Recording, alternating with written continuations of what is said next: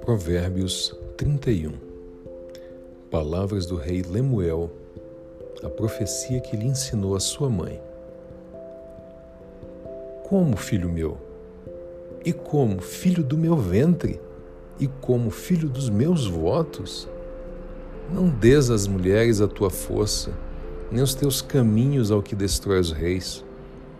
Não é próprio dos reis, ó Lemuel, não é próprio dos reis beber vinho nem dos príncipes o desejar bebida forte, para que bebendo se esqueçam da lei e pervertam o direito de todos os aflitos. Dai bebida forte ao que está prestes a perecer, e o vinho aos amargurados de espírito. Que beba e esqueça da sua pobreza, e da sua miséria não se lembre mais. Abre a tua boca a favor do povo, pela causa de todos que são designados à destruição Abre a tua boca, julga retamente e faz justiça aos pobres e aos necessitados. Mulher virtuosa, quem a achará? O seu valor muito excede ao de rubis.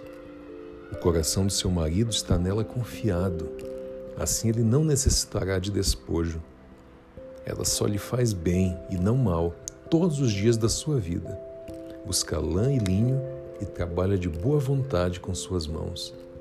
Como um navio mercante, ela traz de longe o seu pão.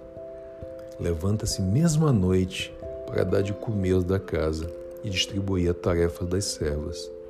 Examina uma propriedade e adquire-a. Planta uma vinha com o fruto de suas mãos.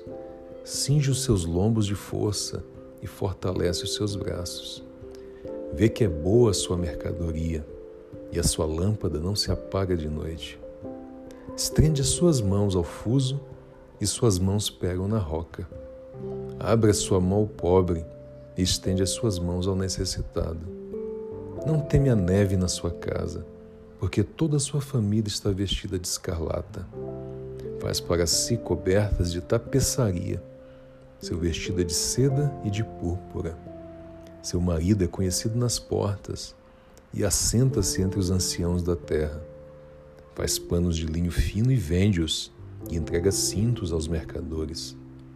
A força e a honra são seu vestido, e se alegrará com o dia futuro. Abre a sua boca com sabedoria, e a lei da beneficência está na sua língua. Está atenta ao andamento da casa e não come o pão da preguiça. Levantam-se seus filhos e chamam-na bem-aventurada. Seu marido também e ele a louva.